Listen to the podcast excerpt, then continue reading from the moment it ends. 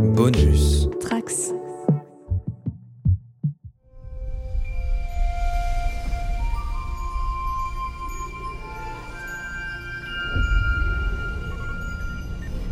Bonjour à tous les trekkers et trekkies de toutes sortes, je suis le commandeur Guigui et je suis ravi de vous accueillir à bord de la station du Cadran Pop, le podcast sur Star Trek écoutable dans toute la galaxie et sur toutes vos applications de podcast via le flux du coin pop. Alors nous sommes déjà à la mi-saison de Star Trek Lower Decks et c'est bien sûr l'occasion de revenir sur les derniers épisodes et de se poser la question si la série continue de s'améliorer ou pas. Engage. These broken rocks are reading our nightmares, but I don't like my nightmares. Behold! So magical! There's gonna be times when you need to make a mess of things before you can fix them. like how I'm gonna have to cut this guy's foot off so he can grow him a new one. Wait, what was that? Whatever happens, we're gonna be right beside you. We're in this together. Help! Let's go! My head. Or Starfleet! Hell yeah! Ah!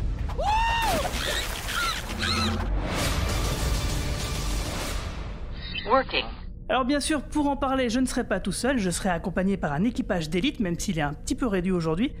Alors c'est la première fois que nous la recevons dans le cadran pop, mais pas dans le coin pop. C'est notre présidente de la Fédération des podcasts unis, c'est Océane. Salut Océane. Salut Guigui, salut tout le monde. Ça va bien? Fatiguée, mais je suis sur le pont et je suis très contente d'être enfin dans, dans le quadrant pop pour une série que je regarde.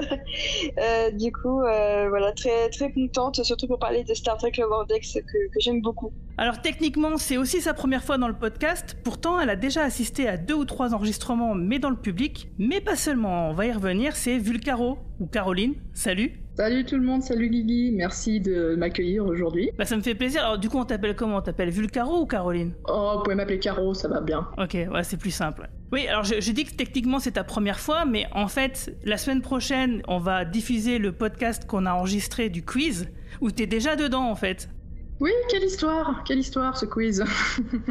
Donc tu vas être dans deux podcasts d'affilée. Eh oui, et c'est, je, je l'avais pas du tout anticipé, c'est rigolo, voilà. Euh, moi non plus d'ailleurs, hein, pour te dire la vérité, euh, je savais pas que t'avais été tiré au sort. Alors pour ceux qui nous rejoignent et qui ne savent pas, en fait, il y a deux semaines, on a organisé un événement Star Trek dans un cinéma à Paris où on a projeté le, film Star Trek First Contact avec tout un tas d'événements, etc. Donc, si vous avez écouté notre podcast précédent sur le film, vous le savez.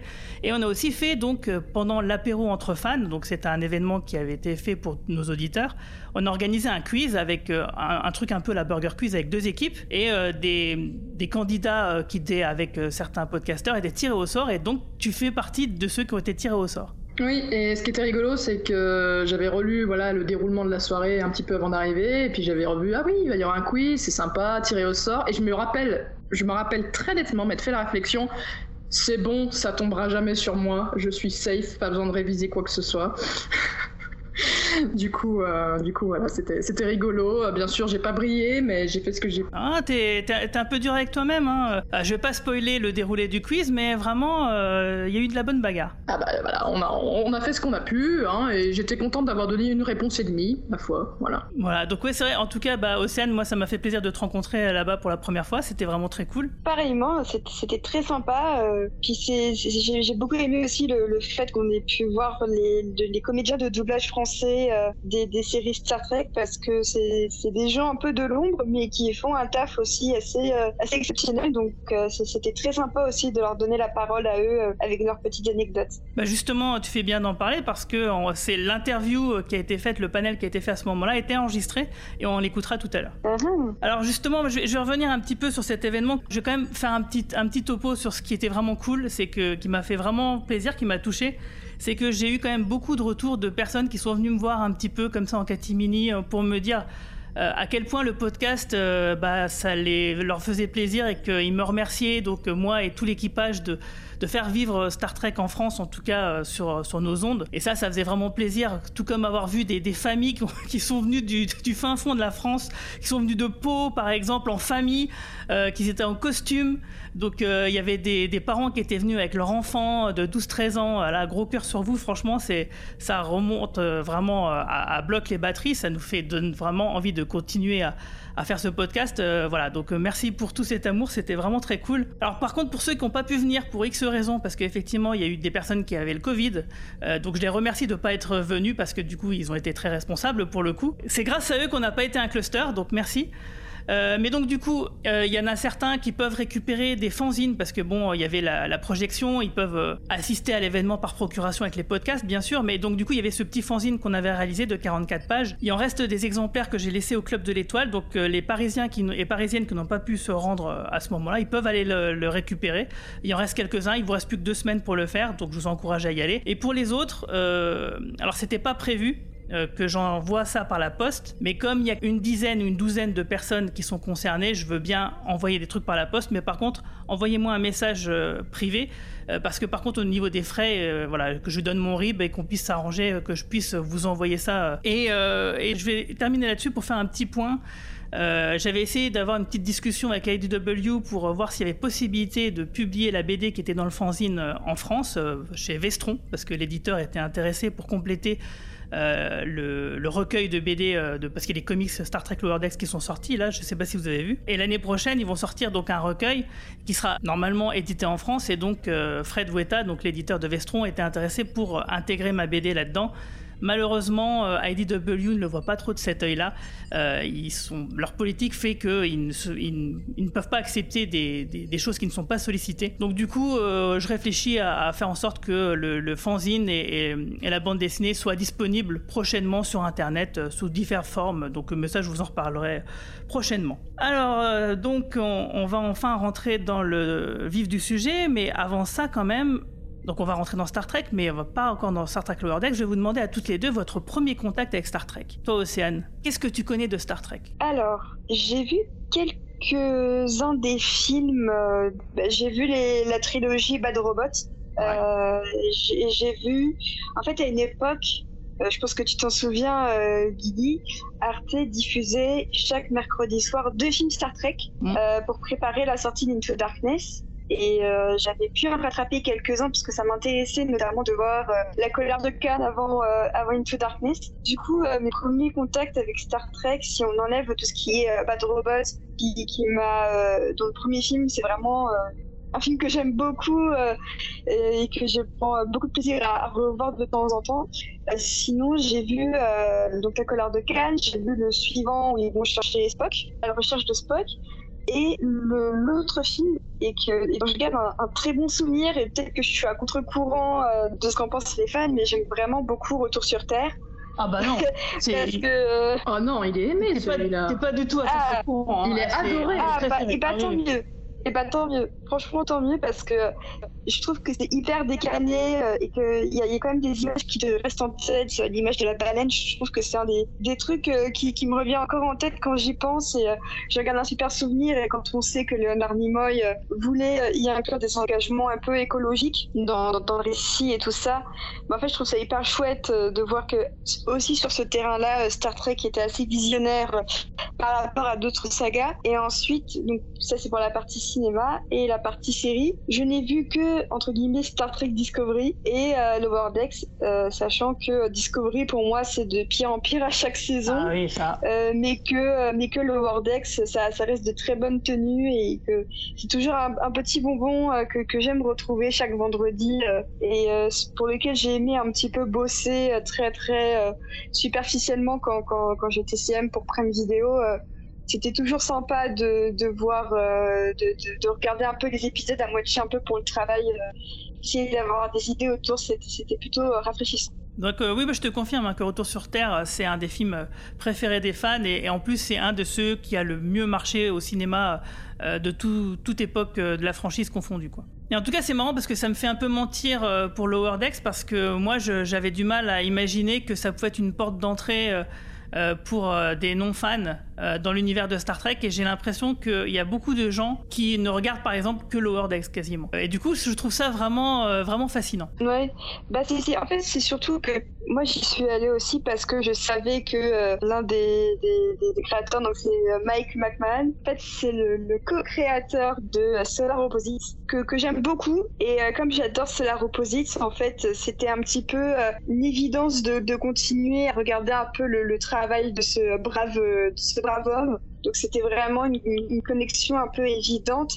Le, fait justement que ce soit aussi référencé, bah, du coup, je peux parler d'un point de vue un peu pas, pas hyper connaisseuse. Je connais pas mal de choses quand même euh, principales, mais pas tout dans le lore. Euh, je suis pas pointue comme vous, mais après je trouve que c'est quand même assez compréhensible même pour des non-initiés. En fait, on comprend qu'il y a une blague, et même si euh, on, ne la comprend pas, en fait, on, devine que c'est en fin de compte pas si important que ça dans le récit, notamment pour l'épisode qui est sorti aujourd'hui, dont on va reparler après. On sent, on sent qu'il y a de la référence. Moi, j'ai pas tout compris. Mais comme c'était dans un dialogue un peu drôle, en fait, tu te dis que c'est quand même drôle. Si tu comprends pas, c'est pas grave, et si tu comprends, bah, c'est encore mieux. Donc, euh, je trouve que la, la, série a vraiment un bon équilibre à ce niveau-là, mm. et que bah, si, si, des gens nous écoutent et qui veulent se lancer, en fait, c'est vraiment bien aussi à regarder euh, quand vous connaissez pas. C'est vrai, moi aussi, je suis très très fan de Solar Opposite, et, c'est vrai qu'il y a un peu cet esprit-là euh, ultra référencé avec plein de blagues à, foison où ça va à 100 000 à l'heure, et c'est vraiment très très. Les deux séries sont très très réussies. Donc, Solar Opposite, c'est sur Disney et d'ailleurs, j'ai vu, euh, donc c'est un petit hors-sujet, mais j'ai vu qu'il y aurait un épisode de Halloween qui, va sortir donc bientôt là. Ouais, et puis l'an dernier, ils avaient fait un épisode de Noël aussi euh, ah qui, était vachement bien. Du coup, c'est cool de voir ces petits, ces petits épisodes spéciaux. Euh, et je sais que tu, es très fan. Et je crois que c'est la semaine prochaine que Disney Plus met à dispo le 11e épisode de la saison 3, donc avant l'épisode d'Halloween. Ouais, ça, c'est vraiment cool. si vous êtes fan, n'oubliez pas qu'il y a un 11e épisode un peu bonus ça, ouais, ça, ça fait plaisir. Merci de le rappeler. Et toi, alors, euh, Caro, euh, quel est ton premier contact avec Star Trek et du coup, quelle était ta, ta relation avec la franchise? Eh bah, moi, je suis entrée également dans Star Trek par le cinéma avec bah, les films, euh, justement, comme disait Océane, de, Bad Robot aussi, de J.J. Abrams. Alors, euh, j'ai pas commencé par le premier film, celui de 2009. J'ai commencé par Into Darkness parce que. pourquoi? Ah oui, parce que à l'époque, comme un certain nombre de gens, je regardais la série Sherlock de la BBC. Ah. Uh, uh-huh. Et euh, du coup, euh, je suivais un peu l'actualité des acteurs. Et oh, tiens, Benedict Cumberbatch qui se fait caster dans le prochain Star Trek. Alors, Star Trek, je connaissais deux noms. Voilà, euh, j'avais quelques idées de, OK, l'USS Enterprise, Monsieur Spock, etc. Mais j'avais pas encore touché, même si j'avais déjà eu l'idée de me dire, tiens, faudrait qu'un jour je, je m'y mette, que je regarde. Et du coup, bah là, c'était un peu l'occasion. Je me suis dit, bah voilà, un film, nickel, je vais regarder, je vais aller regarder celui-là. Et du coup, voilà, j'ai enchaîné les deux films que j'ai beaucoup apprécié, que j'apprécie toujours. Je sais que c'est pas forcément des films qui font consensus euh, chez les fans de Star Trek, mais j'assume. voilà, tout en reconnaissant les, défauts hein, qu'il peut y avoir. Je trouve que c'est des portes d'entrée en tout cas intéressantes pour les personnages, parce que moi, ce qui m'a fait accrocher vraiment, en fait, bah, c'est justement les personnages de, l'équipage original, et c'est pour ça qu'après j'ai plongé directement dans, bah, dans la série originale tout de suite après avoir vu les films. T'as regardé TOS après avoir vu les films de Bad Robot Ok. Non mais c'est marrant parce que moi j'aurais jamais cru ça possible, tu vois.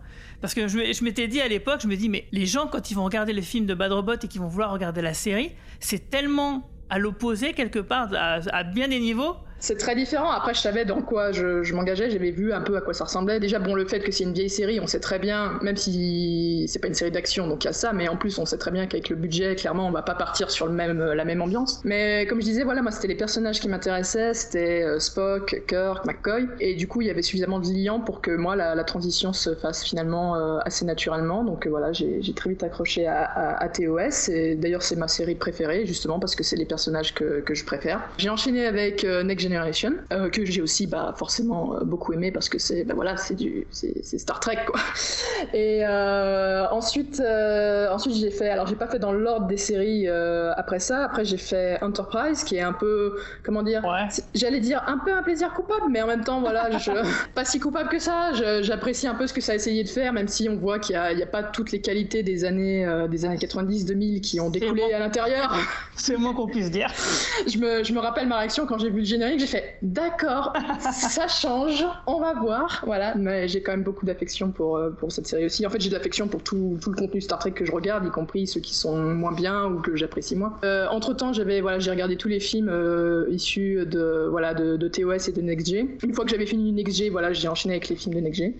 Là, j'ai récemment commencé Deep Space Nine. J'ai un peu mis en pause, mais il faut que, que je continue. J'avais fini la, la, première saison, donc voilà, il faut. Il y, a beaucoup de saisons. C'est la question que j'allais te poser. Est-ce que tu as vu Deep Space Nine et où est-ce que tu en es là du coup? Euh, bah, J'ai fini la première saison, mais il faut savoir que quand j'ai fini la première saison, ça commence à remonter à quelques, quelques mois parce que voilà, la vie, euh, les autres séries, etc., se mettent en travers de mon chemin. mais je vais continuer, bien sûr. Et voilà, pour l'instant, j'aime beaucoup, même si je sais que ça prend toujours du temps un peu pour se mettre dans un, dans un nouvel équipage, etc., pour que la série trouve aussi son, son rythme à elle, sa patte à elle. Mais déjà, je trouve que c'est un prémisse super intéressant, le fait que bah, ce coup-ci, ils sont pas dans un vaisseau qui voyage à travers l'espace, c'est, ils sont littéralement à une ville de frontières où les choses viennent à eux plutôt que l'inverse. Et euh, je trouve déjà ce prémisse euh, très intéressant et ça ouvre plein de possibilités. Donc euh, j'ai hâte de continuer. Voilà, bah si, bien entendu, j'ai suivi les séries, les nouvelles séries. Alors j'ai pas vu la dernière saison de Discovery encore. Bon, je, Saison 4 Oui, alors de ce que j'en entends, de ce que j'en entends, on me dit sois pas pressé, j'entends bien. Un jour, pas pressé. Par acquis de, par acquis de quand même de, je, suis dedans, donc je, je, la regarderai un jour, il n'y a pas de souci. Mais voilà, je, je sais que c'est c'est une série pour laquelle j'ai de l'affection, même si je, je reconnais euh, volontiers que c'est pas la meilleure des séries euh, sur les derniers. Même la saison 3, il y avait des aspects que j'aimais bien, mais d'autres euh, sur le scénario de, la saison que j'ai moins aimé. Voilà. Mais j'ai quand même beaucoup d'affection pour la série parce que j'apprécie ce qu'elle essaie de faire.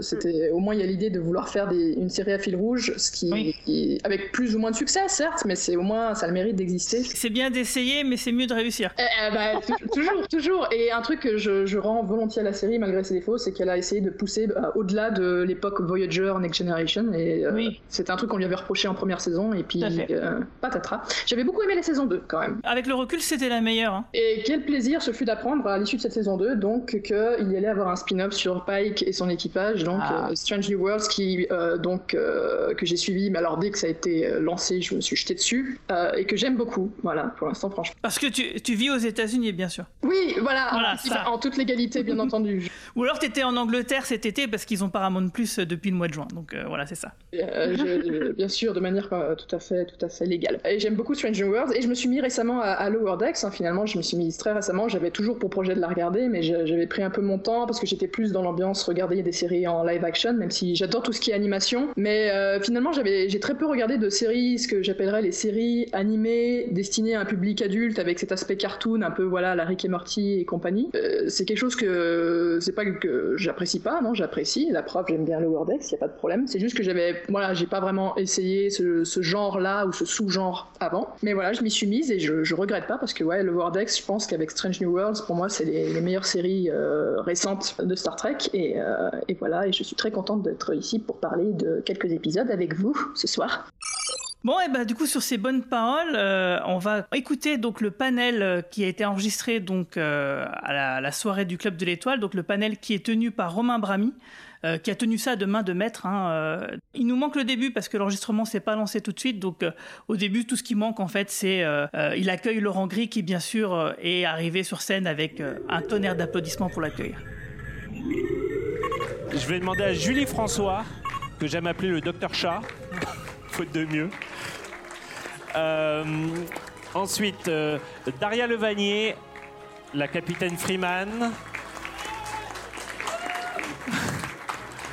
Olivia Lucioni, euh, notre marineur national. Et Jim Redler, l'ancienne Boimler. Et est-ce qu'on n'aurait pas aussi Monsieur Vermouth, le patron et directeur artistique de Vermouth, pardon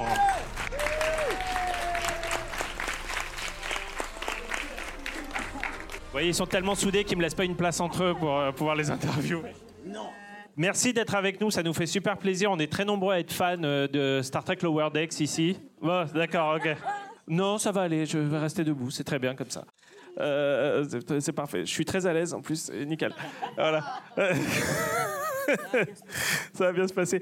Euh, que dire? Oui, Star Trek Lower Decks, on est tous fans. On est, il y a la seconde saison, la troisième saison qui est en cours de diffusion actuellement sur euh, Amazon Prime. Je me demandais, la première question un peu bête que j'avais envie de vous poser, c'est collectivement, collégialement, j'ai l'impression, j'ai regardé un petit peu vos, vos, bios avant de, avant de commencer, vous êtes sur 50 000 séries en même temps, j'imagine que tout ça, ça vous semble assez lointain. Euh, par exemple, la saison 2, la saison 3 qu'on découvre en ce moment, vous vous rappelez quand vous l'avez quand vous l'avez doublé Oui. Prenez un micro, les amis. Ça s'est étalé sur, sur, euh, sur plusieurs mois. On a fini la saison 3 euh, vendredi. Hier, c'était hier. Donc voilà, on a fini la saison 3, ça s'est étalé à peu près du mois de juin jusque- bah, jusqu'à jusqu'à hier. Bah, début septembre. Mais pas, pas de façon régulière, ça dépend. Il, il faut que les épisodes soient, soient adaptés, il faut, euh, ça met du temps. Voilà, parce qu'on on est à peu près en, en diff en même temps qu'eux, à peu près. hein. Donc euh, on attend que les épisodes arrivent pour les adapter et puis on les double. Voilà. Et oui, ils en sont à l'épisode 3, je crois. Ouais, on en est au 3 qui est, qui est actuellement diffusé, ouais, tout à fait. Les, euh, Est-ce que vous avez accès aux sources? Vous, avez, vous pouvez écouter la série en VO pour vraiment vous imprégner des rôles, des personnages, etc. Moi, je, les- après, je, après, je laisse la parole, mais ça passe par le directeur artistique d'abord. Donc vous? Ça passe par le directeur artistique. Je, re- je redirai tout le temps la même chose jusqu'à ce qu'ils écoutent. Et, euh, Non, c'est notre commandant qui est très mal poli, je suis désolé. et non, non, mais c'est pas grave. Donc moi, je, je- je suis. je Ça passe par le je directeur artistique, je crois que vous Je nous crois que ça passe par le euh, directeur C'est ce artistique. qui me semblait. J'étais pas sûr de votre rôle, mais d'accord. Voilà, bon, directeur artistique. Et donc moi, je, je suis choisi euh, pour diriger la série. On m'envoie des épisodes en VO, même quand ils sont pas terminés. Il y a encore des effets, c'est encore en noir et blanc. Il y a des effets spéciaux qui sont, les effets spéciaux sont pas faits. Et puis à partir de là, je, décide avec qui euh, j'ai envie de travailler. Donc je constitue une équipe, généralement euh, que je ressens comme étant ma famille, c'est-à-dire avec qui euh, ça va être ça va être facile. On va pas voilà, on, on parle la même langue. On n'a pas la même famille du tout, alors. Comment? On n'a pas du tout la même famille, alors. Ou pourquoi? Ah, moi, j'arriverai jamais à bosser avec ma famille, ça serait impossible. Non, mais c'est une famille, de, c'est une famille, euh, Famille- de cœur. famille artistique. Mais oui, c'est- on s'entend beaucoup mieux avec cette La, famille. la grande famille. Euh, Ah, voilà. il n'y a, il y a pas d'histoire. Et à partir de là, eh ben, euh, voilà, c'est- c'est c'est parti. Mais il n'y a que moi qui la vois en premier en VO. Et on vous, on vous envoie les traductions ou c'est vous qui travaillez Non, également non, sur non, les non, non, traductions moi je suis, je, moi je, je, je, je, choisis les comédiens et, euh, et je les dirige après euh, en plateau. D'accord. Après, il y a des détecteurs, il y a des adaptateurs, et voilà, ça qui font le travail. Moi, je fais pas ce travail-là. D'accord. Euh, Peut-être Daria, quelques, quelques questions pour vous, si vous le souhaitez bien. Euh, vous interprétez le capitaine Freeman, vous avez un micro ici. Est-ce que comment on se met dans la peau d'un personnage C'est un personnage fort, euh, voilà, euh, costaud, pas toujours très sympathique? Comment on se met dans la peau d'un personnage comme ça? Je vous ai dit Bah, que je c'est- l'avais choisi. Donc, en fait, bah, déjà, je suis absolument odieuse au quotidien et euh, imbuvable. Donc, euh, j'essaye de, de- de nourrir ce rôle en étant une. euh, Non, j'allais dire des horreurs. Non, mais, Une connasse, hein, on, peut, le- on, peut, on peut le dire. hein, on est, on est entre non, mais nous. quand, quand on arrive en fait en, en plateau, c'est le directeur artistique qui nous, avant même qu'on voit des images ou qu'on travaille, nous explique un- un- notre rôle. Donc, euh, nous dit voilà, elle est, elle est comme ci, elle est comme ça. Tu vas voir, c'est une femme de tête.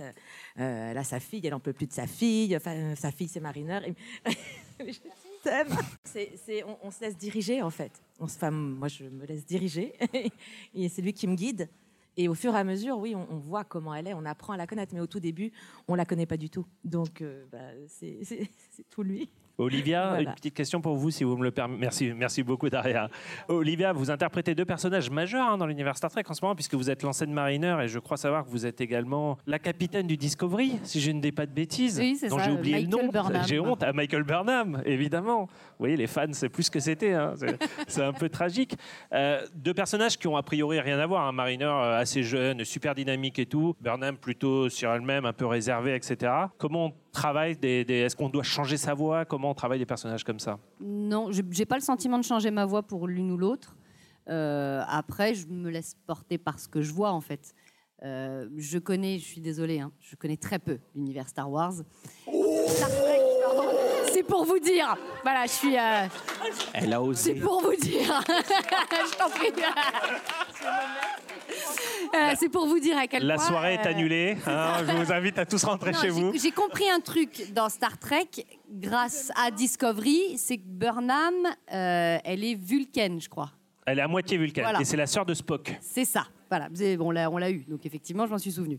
Et ça aide, c'est ce qui fait qu'elles ont vraiment deux caractères vraiment opposés, puisque Burnham, elle est beaucoup plus posée, beaucoup plus réfléchie et beaucoup moins d'émotions. Au fur et à mesure des saisons, ça se développe, mais au démarrage, c'est vraiment très linéaire. Et Mariner, elle est quand même beaucoup plus funky. Ouais, elle est quand même super fun, c'est quand même super rigolo à faire. Donc il y a le côté un peu euh, maîtresse d'école avec Burnham et le côté un peu, euh, pardon pour l'expression, youpi les mouchepettes avec Mariner. Mais je, je change pas ma voix, c'est juste en regardant l'image, je me sens entraînée et emportée par l'une ou l'autre. Vous croyez qu'elles seraient copines dans la vie, les deux? Moi, je suis pas sûr. Non, non, non, non, ça irait passerait pas du tout. Ça passerait pas du tout.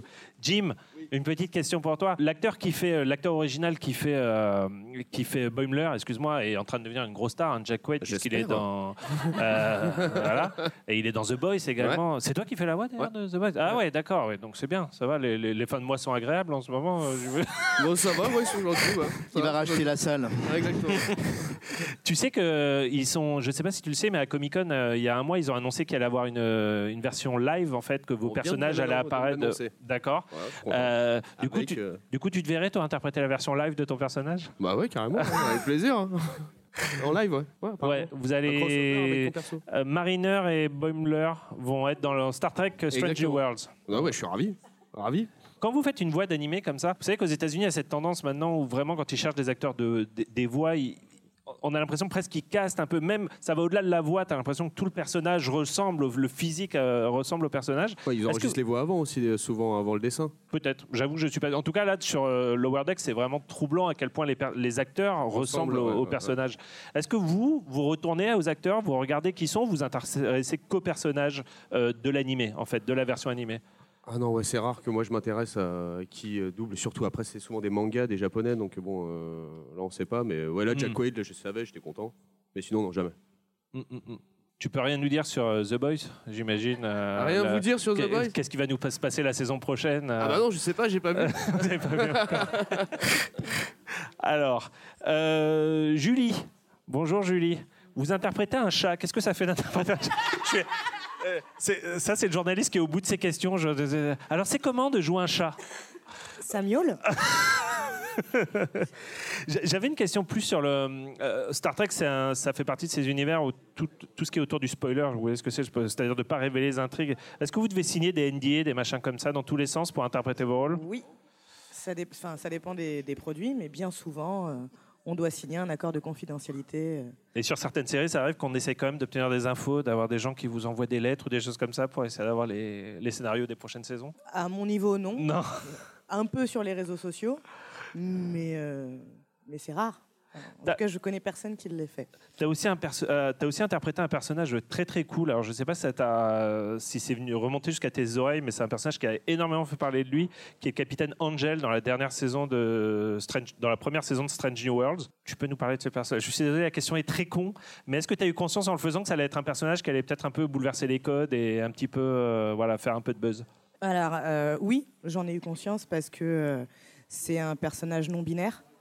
Donc, à partir de là, euh, je me doutais que ça ferait grand bruit. euh. Euh, bon, merci et bonne chance. Je pense qu'on va te revoir dans, dans la deuxième saison de Strange New Worlds parce que vu le succès qu'a eu le personnage, je serais vraiment très très surpris que, que vous soyez pas vous soyez pas dans la prochaine saison. On, on se dit que tant qu'ils sont pas morts, ils peuvent revenir. Et encore, ça dépend. Ouais, ouais. Puis c'est vraiment un personnage qui a, qui a cartonné. mort, Donc, euh, oui, puis c'est Star Trek, c'est ça. Euh, Laurent, à toi, tu as été le premier arrivé ce soir en plus. euh, Coucou. Euh, Laurent, toi aussi, tu fais deux personnages dans l'univers Star Trek actuellement, peut-être plus, hein, j'ai conscience que deux. tu as interprété le personnage de Hugh, qui est, Mm. qui est- je sais pas si tu en as eu conscience, mais c'est un personnage très très important pour nous les fans. On a été très triste de le voir mourir comme ça. Et maintenant, tu fais, euh, tu fais euh, l'enseigne Rutherford. euh, Rutherford. Rutherford, excuse-moi. Je Excuse-moi. vais me fâcher. Est-ce que tu as une préférence entre les deux personnages, entre le traîtrice Hugh et le trégué Rutherford? C'est une bonne question parce que mine de rien, euh, en VF on l'appelle Lou hein, euh, déjà. En fait, Lou euh, a été très intéressant à jouer parce que euh, c'est vrai qu'au premier abord, bon, il a l'air très patibulaire avec euh, sa tête euh, ben, de, de Borg, hein, euh, donc avec des câbles ici, euh, son œil qui est mort là. Mais euh, non, il était très touchant. Vraiment, quand, quand je l'ai découvert euh, pour Picard, ça a été euh, vraiment euh, très intéressant à interpréter parce que c'est vrai que la première fois qu'il apparaît, justement, il est très intimidant. euh, et accessoirement, moi, je ne le connaissais pas du tout. Euh, parce que moi aussi, hein, je, je suis, je ne suis pas un, un aficionado de, de l'univers Star Trek, mais Star Wars, euh, Star Wars. et- ah pardon, excuse-moi.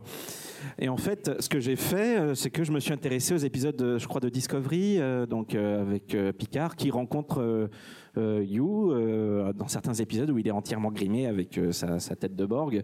Et euh, j'ai essayé de me renseigner un petit peu sur le personnage. Tandis que Rutherford, en fait, qui est un humain cybernétiquement amélioré, tu vois, c'est vraiment le contraire de, de, de, de- de You, euh, qui est complètement guiré et qui est très, euh, très drôle et, plein de vie. excuse-moi, je suis obligé de te le demander. Tu nous fais un petit peu de. Un, un petit peu. Ah bah, euh, Dakodak. bien, bien le bonjour tout le monde. Enseigne euh, Sam Rutherford et euh, euh, je suis navré de voir que Tandy n'est pas là, mais euh, bon, elle est peut-être euh, cachée à l'infirmerie, donc il faudra la retrouver. Ah, Merci, merci beaucoup à vous tous. On est vraiment trop contents de vous avoir avec nous aujourd'hui. On vous adore. Euh, on est, on est, on est archi fan de Lower Decks ici Euh, et de tout ce que vous faites d'ailleurs. On a beaucoup parlé de Lower Decks, mais euh, je crois que tu es la voix d'Azoka aussi, c'est ça? Je dis pas de bêtises, qui est, qui est, qui est peut-être mon personnage préféré actuellement. Donc euh, voilà, on, on vous entend, on vous écoute, on vous aime beaucoup. Donc merci beaucoup, merci d'être avec nous ce soir et on espère vous revoir l'année prochaine. Que la force soit avec vous. Merci beaucoup. Alors donc c'était vraiment une super interview. Hein. Euh, moi je suis vraiment content euh, comme tout de parce que ça fait des mois, euh, des années maintenant même, je peux le dire, que je discute avec certains membres du casting français de Lower Decks et puis même des autres hein, d'ailleurs. Et je suis vraiment ravi de leur gentillesse et de leur disponibilité et voilà de les faire les faire venir pour rencontrer les fans. Ça a été vraiment un, grand bonheur. Bon par contre je tiens un peu à m'excuser parce que je sais pas si vous vous rendez compte, mais c'était un peu de ma faute si Thierry Vermut se répète plusieurs fois. Fait, euh, ce qui s'est passé, c'est que je discutais très fort avec quelqu'un que j'avais pas vu depuis longtemps. Euh, J'étais au balcon et je ne me rendais pas compte du tout qu'on pouvait m'entendre sur scène. D'ailleurs, c'est pour ça que je me suis, je me suis pas tu tout de suite parce que il a fallu qu'on me fasse des grands signes pour me dire on t'entend. Donc voilà, dé- dé- désolé, euh, désolé pour ça. Mais en tout cas, voilà, ça nous a fait vraiment plaisir. Et puis, et puis bon, j'espère qu'on pourra les réentendre plusieurs fois parce qu'on a encore plein d'autres questions à leur poser. On n'a pas eu le temps de tout leur demander.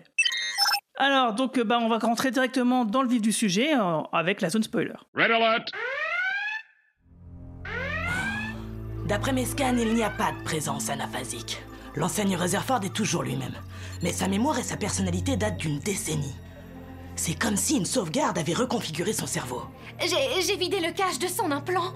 Est-ce que j'ai fait disparaître mon meilleur ami? Il y a une activité cérébrale élevée. Il se passe quelque chose là-dedans. On doit seulement attendre de voir quel Rutherford va se réveiller.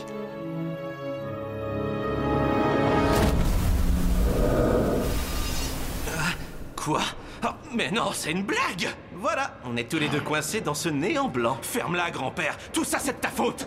Ah, attends T'es une version jeune de moi? Non, tu es la version vieille et moche de moi. Et on est coincé dans cette saleté de paysage mental. Paysage quoi? C'est une manifestation de notre cerveau. Regarde. Tu vois? Vas-y, essaie. Euh... Waouh Ouais, t'as raison. Alors on est dans mon subconscient. Ouais, gros naze, le cerveau ne peut pas gérer deux copies intégrales d'une seule et même personne. Donc il nous a divisés jusqu'à ce que la personnalité dominante prenne le dessus, oui. Bah c'est la mienne, t'es un imposteur Oh, tu crois Alors pourquoi je peux faire ça? Warning. Alors, le premier épisode qui s'appelle Esprit miné, qui a été écrit par Brian euh, D. Bradley et réalisé par Mark Sagadraka. J'espère que ça se dit comme ça. Alors l'histoire, c'est que dans un avant-poste scientifique éloigné, euh, des orbes de pierre donnent vie aux fantasmes et transforment après euh, leurs victimes en pierre.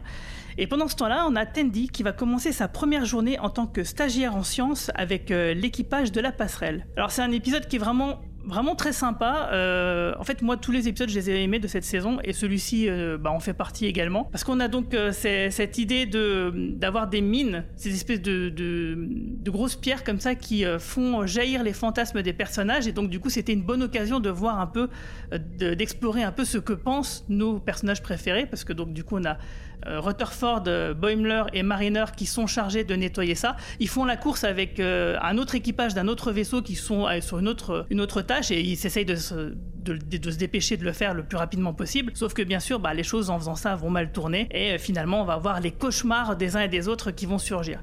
Alors, comment vous avez, qu'est-ce que vous avez pensé de cet épisode? Euh, ben, j'ai beaucoup aimé. En fait, il, y avait déjà un petit peu ce côté que je trouvais un peu frustrant, c'est-à-dire euh, c'est un très bon stand-alone, mais euh, après les deux premiers épisodes, je me disais bon, c'est c'est cool. On revient un petit peu dans, dans la partie. Le fil rouge de la, de, de la saison 2, saison 2 est terminé, ça c'est c'est cool. Après, euh, il y avait déjà cette petite frustration de me dire, je passe un super moment euh, comme chaque vendredi devant l'épisode, mais il me manque, il me manque un petit truc quoi. Euh, C'est-à-dire que je trouve le postulat hyper euh, hyper drôle et d'ailleurs la, la petite scène, euh, un peu le, le cold opening de, de l'épisode avec euh, avec le monsieur qui qui fantasme sur sa prof d'histoire, j'étais j'étais vraiment morte de rire parce que ça, ça permet de faire comprendre le, but de l'épisode tout en instillant euh, un truc un petit peu stressant quand même ce que ce que j'ai ce que j'ai beaucoup aimé. Je trouvais ça intéressant de plonger un petit peu dans la dans la psyché des, personnages de voir que- quels étaient leurs fantasmes et euh, un peu plus tard quels sont un peu leurs leurs cauchemars. Et j'ai trouvé que c'était un petit voyage très sympa dans leur psyché mais euh, c'est- vraiment le type d'épisode qui fait un peu du surplace quoi. Donc c'est très agréable à, regarder mais pour moi pour le moment un peu à l'échelle de la saison c'est resté quand même un chouïa euh, pas inconséquent mais euh, un peu anecdotique Eh ben, je partage exactement le même sentiment. Euh, alors, faut savoir que euh, sur cette saison et même sur la série, il n'y a pas un épisode que, enfin, je ne crois pas que, que je n'aime pas hein, ou que je déteste. Donc euh, voilà, j'ai passé aussi un bon moment. Sur les trois épisodes euh, dont on va parler, c'est peut-être celui que entre guillemets j'aime le moins, sachant que je l'ai aimé, hein, encore une fois. Et j'ai exactement cette même sensation. Alors moi, le, le terme que j'utilise pour le décrire, ça n'a pas vraiment de sens dans cette série, mais j'appelle ça un peu un épisode filler. Ouais, bah c'est ça. hein. C'est voilà, c'est ça. C'est-à-dire que je sais pas, voilà, c'est la... j'ai pas trouvé une meilleure expression parce que c'est pas une série qui a non plus vocation à un peu à la Discovery à faire avancer un fil rouge à chaque épisode. C'est pas une série qui a cette vocation-là, mais il y a un peu cette, cette impression de, de surplace tout en encore une fois en, conservant l'idée que voilà, c'est quand même un, bon épisode avec un bon prémisse très bah, très Star Trekien. Hein, voilà, on va sur une planète et pouf pouf, il y a des hallucinations, euh, des fantasmes et des cauchemars qui nous apparaissent. Il y a de très bons gags hein, quand même. Je, voilà, je rejoins l'idée sur les, sur les cauchemars. Il y a même un petit peu des, choses intéressantes sur, euh, amenées de manière humoristique, mais quand même intéressantes sur le personnage de, Mariner, notamment, euh, on peut en parler sur son, ses, ses visions cauchemardesques à elle. Je trouvais que ça c'était assez drôle finalement, euh, tout en étant intéressant sur, euh, voilà, sur euh, la peur de l'engagement, etc. Euh, voilà, le prémisse après est très, très Star Trek et c'est toujours très drôle, voilà, mais aussi un peu une impression de surplace sans que ce soit désagréable ou mal fait pour autant. Ouais, alors en fait, votre opinion là, c'est un peu l'opinion que j'ai j'ai entendue un peu partout. par exemple, on, en discutait avec Romain Brami sur le, Discord ou avec certains autres sur le Twitter. Moi, je suis pas vraiment d'accord avec ça parce que, euh, alors je comprends cette impression euh, effectivement de filler, même si effectivement le terme n'a pas de sens dans le, cadre de la structure de la série, mais je comprends ce que vous voulez dire. Ben, parce qu'en fait, il n'y a pas vraiment de surplace parce que, alors c'est peut-être parce que je suis un gros nerd, mais le fait que Tandy euh, avance dans son cursus, euh, moi, ça m'intéresse à fond. Et, parce que c'est pas rien quand même, être officier scientifique de la passerelle, alors qu'elle commence presque comme étant une infirmière, hein, euh, une aide-soignante quasiment. C'est, moi, je trouve c'est super important. Si je peux rebondir sur ça, justement, alors sur le papier, ouais, c'est important, mais justement, parce que euh, je trouve que la, cette story B, ou A, je pense que c'est la story B, avec Tandy, elle est sur le papier, elle est intéressante, mais je trouve que là où elle devient plus intéressante, c'est vraiment sur les dernières scènes, là où un peu, je trouve, en revoyant l'épisode d'aujourd'hui, je l'ai re-regardé, je trouve que le début de ces scènes à elle sont pas sur le papier, oui, c'est important pour son personnage, mais les scènes sont moins marquantes que ce qui se passe sur euh, la planète. Bien sûr. euh, Parce que comme, comme tu le dis, c'est, c'est, le, le- le plot B, donc euh, forcément. Mais par contre, il y a la scène avec euh, le docteur Tana, qui d'ailleurs j'adore le docteur Tana, je crois que c'est peut-être euh, mon personnage préféré Ah, avec oui. Shax. Je l'aime tellement. Par contre, la scène avec docteur Tana qui lui fait un petit speech euh, voilà, sur ce que c'est euh, de, de devenir euh, potentiellement science officer, ça c'était très bien. C'est c'est marrant parce qu'effectivement, il y a de quoi faire euh, avancer les personnages, mais l'impression que me donnait l'épisode, c'est que finalement on avançait pas tant que ça, mais, ouais, mais je mesure mes propos. hein. Quand je dis pas tant que ça, c'est très minime comme critique. hein. Je trouve que l'épisode reste quand même bien. Il y avait, il y avait un truc chouette aussi, c'était l'idée justement qu'il qu'il fallait euh, qu'il soit un vecteur de, de dialogue entre deux peuples qui, qui, qui s'engueulaient un peu pour qu'au final, euh, au final, on découvre que euh, c'était peut-être pas une engueulade, mais que Ouais. euh, il y avait un peu, il y avait un petit peu boule verte ou sous roche, littéralement. Littéralement. Du coup, ça, j'ai trouvé ça plutôt intéressant, mais en fait, on a l'impression que c'est un peu pour euh, que ça retombe un petit peu de manière surprenante sur ses, sur ses pattes. En fait, c'est pas tant une, une paresse de, de scénario que, que de la facilité en fin de compte, parce que tu comprends très vite, honnêtement, euh, tu comprends très vite qu'il se passe quelque chose de, de bizarre et que au-delà des, des tractations de paix, donc on va dire que c'est un, un peu le plot A.5 Abyss. Ah, euh, voilà. Pas le film de James Cameron, mais, mais voilà. Mais, mais euh, on, sent du coup que euh, ils aiment bien cette intrigue, mais euh, ils peuvent pas donner tout ce qu'ils ont. Et c'est plutôt dommage parce que toute la partie sur les cauchemars et le fait qu'ils se fassent littéralement poursuivre par leurs cauchemars. Mm. Alors déjà, il y avait pas les sempiternelles araignées que tu vois partout, donc ça. Non, mais il y avait des clowns. Il y avait, attends, Il y avait des des clowns et des serpents. Des clowns Klingons, attends. ah, Quand je les ai vus, j'étais morte de rire. Les, clowns Klingons, j'ai trouvé que c'était très futé et c'était très drôle, franchement. Ah, je- c'est super marrant. Mais justement, euh, par rapport à ça, euh, il y a aussi euh, le fait qu'il y a une évolution par rapport au- à la perception qu'ont l'équipage du Cerritos d'eux-mêmes.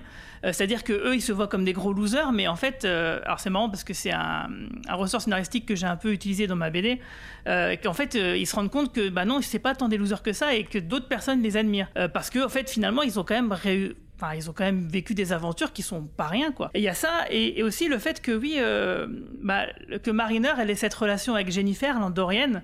Euh, on, se demandait où elle était passée, et donc là, on était enfin content de voir que bah, ils ont pas oublié ce- cet aspect-là. Enfin, ils ont pas oublié cette promesse du final de la saison 2, même si euh, moi, moi j'aurais imaginé qu'elle soit quasiment présente dans tous les épisodes, mais passons. Mais du coup, c'est bien parce que ça fait quand même évoluer le personnage de Mariner qui, comme le dit Boimler, euh, on est content pour elle de voir que voilà, elle essaye d'avancer, qu'elle essaye de grandir, quoi, de sortir de bah, un peu de son comment dire son comportement un peu d'enfant gâté parfois. C'est pas grand chose, quoi. C'est des petites euh, citations, des petites répliques ici et là, mais moi je trouve que voilà, c'est un peu touchant quand même. Ah oui, oui, moi je trouve pour le coup c'est même intéressant et en plus c'est amené avec un, un humour, euh, un humour que j'aime bien qui est voilà le côté tiens il faudrait que tu retournes en thérapie quand même. Mais voilà le, le fait que son fantasme bah, c'est sa petite copine slash pas vraiment petite copine, euh, on n'a pas d'étiquette tout ça et puis après une fois que ça vire au cauchemar ça devient sous forme de loup-garou, ça devient la peur de l'engagement. Moi j'ai trouvé ça vraiment très drôle euh, et puis voilà et en même temps pertinent pour le personnage de, Mariner. Donc ça c'était vraiment sympa. ouais. Alors il y, a- une référence peut-être que vous avez. Alors peut-être que toi, Carolo, euh, tu l'as peut-être vu. Euh, c'est l'apparition du personnage de Léa Brahms dans les, euh, dans les, comment dire, les fantasmes de, Rutherford. En fait, euh, Léa Brahms, donc c'est un personnage qui est apparu deux fois dans la nouvelle génération. D'abord en tant qu'hologramme, puis de vraie personne. Moi, je trouve que c'est une histoire qui est un peu problématique quand même. Oui, oui, oui, dans mes souvenirs, c'était pas forcément. Alors, pour expliquer à Océane, en fait, c'est c'est l'ingénieur Jordi Laforge. Il a créé un, programme d'holodeck, de, donc un hologramme de, ce personnage-là qui existe vraiment, qui est une scientifique euh, euh, super réputée dans tout ce qui est distorsion, etc. Et il va entretenir une espèce de liaison romantique avec, ce, avec cet hologramme avant de la rencontrer en vrai, ce qui forcément est un peu, un, peu étrange. Et en fait, ce qui est, c'est, surtout problématique. D'ailleurs, le- je crois que l'acteur, il a quand même pas trop apprécié cet arc scénaristique parce qu'il en parle encore jusqu'à aujourd'hui. Et, du coup, que la saison 3 de Picard semble corriger ça, justement. Le fait que, voilà, euh, Jordi Laforge, voilà, c'est un, mec qui a des, problèmes avec les nanas et donc, du coup, qui a des comportements qui sont un peu à la limite. Voilà, c'est quelque chose qu'il n'avait pas trop apprécié et que, du coup, le fait qu'il réutilise ce personnage-là un peu pour une blague un peu similaire euh, de, de, fantasme quoi bon bah voilà du coup c'est pour dire voilà on n'a pas oublié ce truc là on sait que c'était un peu gênant quoi Oui, puis c'est un peu le côté, c'est un truc d'ingénieur aussi, euh, voilà, forcément, ça fantasme aussi sur une génie de l'ingénierie, donc voilà, il y a un peu ce... ça, ça ne pouvait être que Rutherford qui fasse ça effectivement Voilà. Effectivement, je comprends mieux. Je comprends mieux. Bah, euh, moi, par contre, la blague euh, de Boimler, je l'ai prise euh, vraiment personnellement. Parce que le- quand elle lui dit, même dans tes fantasmes, tu conduis pas, ouais, c'est vrai. Moi, c'est pareil. je, je relate un peu, j'aime bien l'idée de. euh, Je, je, je, m'identifie pas forcément à Boimler parce que si j'étais dans Starfish, je- j'aurais pas forcément envie de devenir capitaine, mais justement, je serais plus en mode non, justement, moi être dans le sidecar, ça m'irait bien aussi. J'ai trouvé ça très très drôle, ouais. Ouais, c'est clair. Non, mais moi non plus, je me retrouve pas en Boimler, mais sur cette scène-là en particulier, si, j'avoue. Voilà. Un truc qui m'a fait marrer en le revoyant au tout début, euh, c'est une petite blagounette, mais je trouve c'est moi j'aime bien toutes les blagues dans le Vortex et ils le font très bien, qui font vraiment, qui se moquent bien sûr avec amour et avec gentillesse des, des, des tropes scénaristiques de, de Star Trek. Et euh, au début, quand euh, ils annoncent la mission avec tout l'équipage, etc., il y a Ramson qui, qui râle en disant ah, c'est encore les scientifiques ne- de, qui sont pas chez Starfleet qui font des trucs, euh, qui et puis voilà après ils se retrouvent euh, tués ou contrôlés ou quoi que ce soit, c'est toujours comme ça. Et moi, ça me fait rire parce que c'est vrai, il y a toujours des scientifiques qui vont traîner là où ils vont, où ils devraient pas, et pouf, il se passe une catastrophe que Starfleet doit aller régler. Et j'aime bien ce genre de petites blagues que, que le Wordex fait souvent. euh. Et, d'ailleurs, il y a, y a une constante, hein, parce que Ransom, dans l'épisode d'aujourd'hui, le cinquième, il en fait encore mention des scientifiques.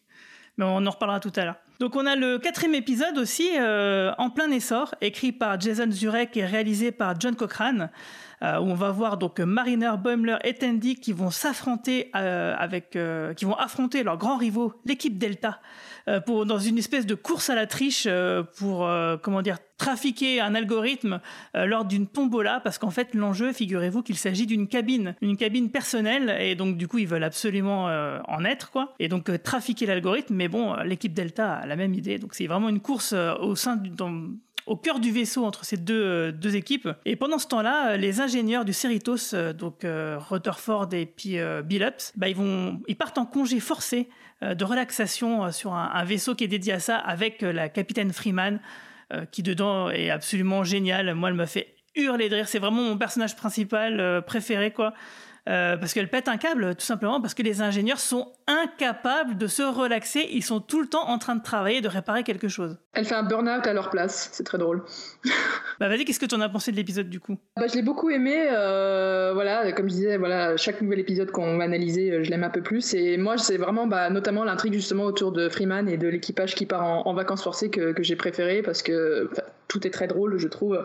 Déjà, quand ça commence sur euh, les ingénieurs, moi j'aime beaucoup les blagues sur les ingénieurs. Je ne sais pas pourquoi dans cette série, je trouve que c'est souvent réussi. Le fait qu'ils peuvent pas s'empêcher de, de décortiquer, de construire des trucs. euh, c'est un peu leur manière à eux de prendre du bon temps aussi. Je trouve, je trouve que c'est très drôle et très sympa. Et puis c'est un peu aussi très, très Star Trek hein, finalement. Même hors, euh, même hors de Lower Decks, ils sont toujours en train de, voilà, de s'intéresser à leur, à leur science, à leur art. Euh, J'ai apprécié, tiens, une petite référence à, à, à TAS, à la série animée avec, euh, j'ai plus le nom de la race, mais celle qui s'occupe de la, de la cure, qui a la, la- la Ah oui. race alien or- orange.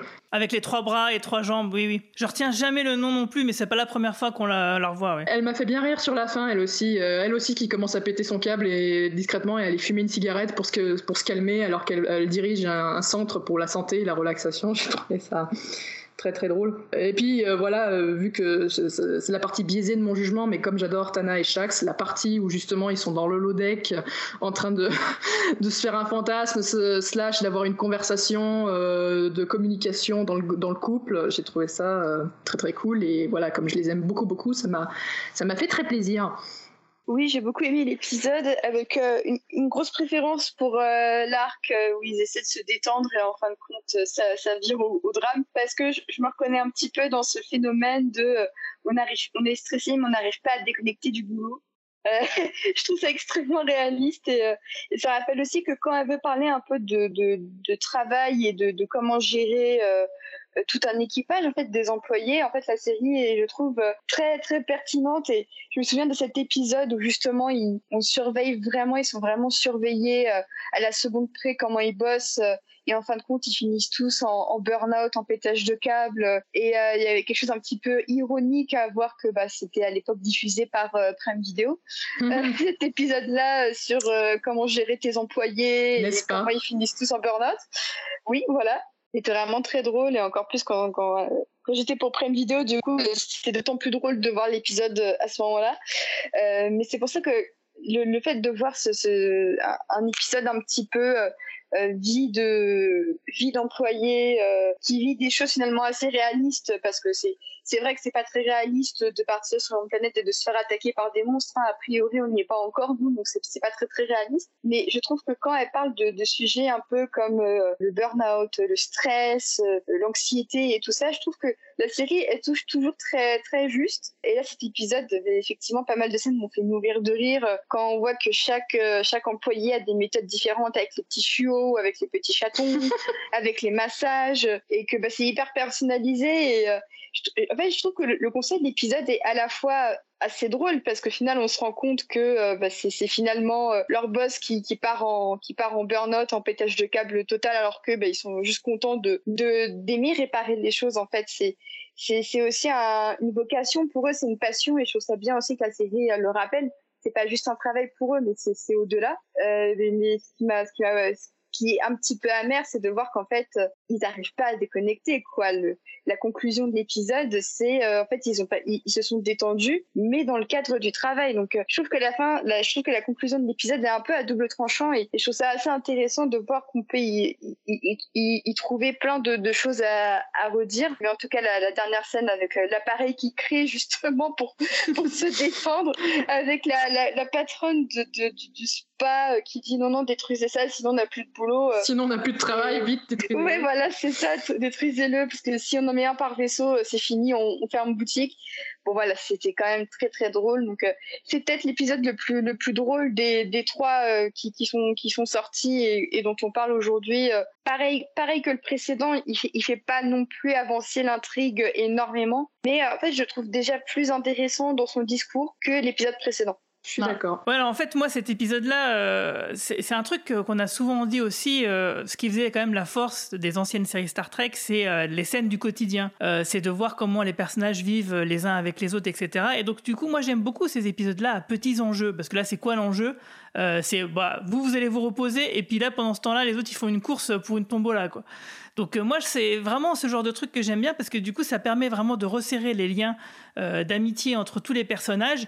Et ce qui fait que quand il y aura des enjeux plus importants, et ben comme ces personnages-là, ils auront vraiment existé euh, quelque part euh, de par ce qu'on a pu voir justement de leur vie au jour le jour, de leurs relations les uns avec les autres, ben on n'en sera que plus touché. Et ça, Star Trek l'a toujours très bien fait, et c'est justement ce qui manque beaucoup dans Discovery, ce qui fait que Discovery ne fonctionne pas, alors que ici ça fonctionne très bien. Et par contre, c'est vrai qu'il y a quand même des scènes qui sont à hurler de rire, et notamment la scène d'ouverture parce que euh, celle où il y a le Captain Freeman, donc qui est possédé par un masque et qui transforme des parties du Cerritos en une espèce de temple ancien, bah, c'est une référence à c'est, une référence à un épisode très très gênant de la nouvelle génération qui s'appelle Masque. Et c'est vrai que moi cet épisode-là, euh, il est vraiment très particulier. C'était un épisode où c'était Data qui était euh, possédé, et en fait, euh, il transformait. euh, c'est, une réflexion que je me faisais déjà à l'époque. Je me disais, il transforme le vaisseau, mais putain, mais qui c'est qui va ensuite nettoyer derrière quoi? Donc là, on a la réponse. La question que je me posais dans la nouvelle génération il y a 20 ans, bah j'ai la réponse maintenant dans le Wordex. Et c'est ça qui est bien avec le Wordex, c'est que c'est souvent le cas en fait.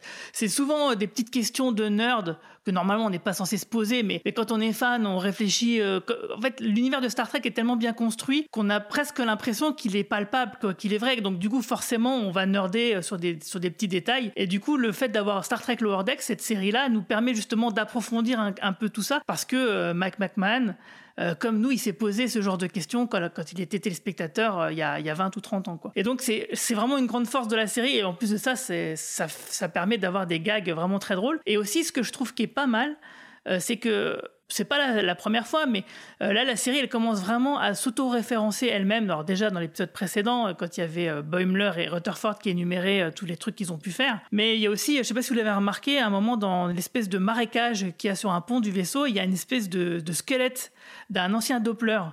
Euh, donc euh, de la saison précédente. Et ça, donc voilà, c'est vraiment un truc, euh, c'est très très discret. Hein. Il est vraiment dans un coin, en tout petit et tout, mais voilà, c'est un détail, mais moi ça m'a fait bien rire, quoi. Oui, et puis euh, pour rebondir sur ce que tu disais, voilà, l'aspect euh, rigolo de se dire qui nettoie après tout ça, bah, c'est vraiment euh, un, puits limite, sans fin de, possibilités, de, gags. C'est pour ça que le Wordex marche très bien en termes d'humour aussi. C'est vraiment, plus on a des gros enjeux, alors euh, sans parler de sauver l'univers chaque épisode, mais Star Trek, voilà, souvent on fait face à des, les autres séries font face à des grandes menaces, au moins pour, au moins pour l'équipage, si ce n'est l'univers des fois. Et c'est du coup, il y a toujours ce, il y a une possibilité toujours infinie de faire des gags avec ça pour dire c'est bien beau tout ça, mais bon, il faut nettoyer par terre après. Et, euh, pour le coup, ça marche très bien. En plus, le, pour rebondir sur ce que vous disiez sur la scène d'ouverture, ça fait bien le lien entre toutes les intrigues. L'épisode est très bien construit pour ça parce que il y a un peu de foreshadowing sur finalement Freeman qui va péter un câble parce que surcharge mentale littéralement. Le fait que c'est pour ça que Mariner et compagnie euh, en ont marre d'être euh, bah, dans les lower decks et voudraient des meilleurs quartiers. Euh, et euh, voilà après le lien avec le fait qu'il faut aller se détendre en cure pour essayer de combattre le burn-out et tout ça. Donc je trouve que voilà l'épisode est, est, bien structuré aussi euh, dès le départ. C'est vrai que les, épisodes les moins bons des saisons précédentes, c'était des, des, épisodes qui ne géraient pas bien les deux histoires. Et là, c'est vrai que à chaque fois, il euh, y a un lien qui se fait tout à fait naturellement. Et je pense que voilà, maintenant, on est en bonne vitesse de croisière au niveau des scénaristes. Et là, ils sont bons, quoi. Mm. Si je pouvais faire une petite remarque sur la, la, la, la story B ou A, euh, enfin bon, avec Mariner, Boimler qui, qui font compète avec euh, l'équipe euh, Delta, euh, c'est, elle est bien, il n'y a pas de souci. Il y a juste, il y avait, il y a presque un peu, si on regarde cet épisode à la suite du précédent, on a peut-être un petit peu de redondance sur le côté. euh, il y a une équipe, on fait compétition avec eux, même, même si la fin est pas. J'ai cru que c'était les mêmes. J'ai cru que c'était les mêmes d'ailleurs au début, parce qu'en fait j'ai- j'ai trouvé ça très bizarre que deux épisodes de suite on te vende ça. Mm. Je sais pas si ça fait partie d'une thématique, euh, nous face un peu à nos doubles et tout ça, euh, en mode compétition, mais en fait euh, on est peut-être un peu plus potes. Bon, bon, bon, et là effectivement c'est assez différent des épisodes précédents, mais effectivement j'ai trouvé ça très bizarre que deux fois dans la saison, deux semaines de suite, on nous ressorte un peu le même scénario. Donc, euh, est-ce que c'était pour nous dire, ah bah tiens, euh, ça va suivre le même chemin que la semaine dernière? Eh ben non, en fait, euh, petit plot twist, en fait, non, c'est vraiment des gros cons. bah ouais, mais pour moi, en fait, c'est pas. Effectivement, je suis là, je suis d'accord avec Caro, c'est pas, c'est pas suffisant. et vraiment, au début, j'ai vraiment cru que c'était les mêmes personnages, quoi. C'est pour ça que je me suis dit, mais mais qu'est-ce qu'ils font là en fait Et pourquoi maintenant ils sont méchants? Avant de me dire ah non mais en fait c'est deux équipages différents. Donc je je sais pas pourquoi. euh, Est-ce que c'est c'est une question peut-être d'ordre euh, de d'épisode parce que honnêtement ces deux épisodes là dont on vient de parler, on, on peut les regarder dans le sens euh, inverse. oui, c'est-à-dire, complètement. On peut on peut regarder le 4 avant le 3 et le 3 avant le 4 parce que ça ça n'a strictement aucune importance. Mais c'est quand même un petit peu effectivement maintenant que tu le dis Caro, c'est vrai que c'était quand même un peu perturbant euh, parce que parce que autant euh, effectivement cette petite vibe un petit peu euh, euh, filler euh, très très agréable, très drôle, très bien écrit. C'est très sympathique. Mais c'est vrai que par exemple là, on en était au quatrième épisode et comme je disais à mon copain avec qui je regarde la série, euh, on est euh, euh, quasiment à la moitié de la saison, il n'y a toujours pas de, de, de pistes sur un, un petit fil rouge, même un petit peu euh, qui vient un épisode sur deux hein, par rapport à la saison dernière ou même la saison 1. Là, c'était vraiment le néant. Euh, et c'est pour ça que autant je, prenais beaucoup de plaisir à, à suivre la série, autant je, commençais un peu à m'inquiéter qu'ils n'arrivent pas à, dépasser, euh, à dépasser leur, leur vitesse un petit peu euh, ronronnante. Mm, En tout cas, moi, je n'ai pas vécu ça comme ça, euh, la redondance, parce que dans cet épisode-là, euh, ce qui compte, c'est vraiment, euh, comment dire, le cheminement, quoi, le, le- chemin d'obstacles qui, euh, qui franchissent plus que la compétition avec une autre équipe, même si c'est le cas effectivement. En tout cas, je comprends ta, ta réflexion, Océane, et, donc j'imagine que l'épisode dont on va parler maintenant, bah, du coup, t'a fortement rassuré. Euh, l'épisode donc euh, réflexion écrit par le showrunner donc et créateur de la série Mike McMahon et réalisé par Michael Mullen, où on voit Mariner et Boimler travailler sur un, dans un stand de recrutement de Starfleet sur une planète lors d'un salon sur une planète extraterrestre. Donc un truc un peu improbable, mais pourquoi pas. Et pendant ce temps-là, euh, bah, Rutherford va faire des cauchemars et, découvrir son ancienne personnalité euh, du temps d'avant qu'il soit un cyborg. Et les deux personnalités vont devoir lutter dans son subconscient pour savoir qui va rester. Alors c'est un épisode vraiment bah, beaucoup plus dramatique que les autres.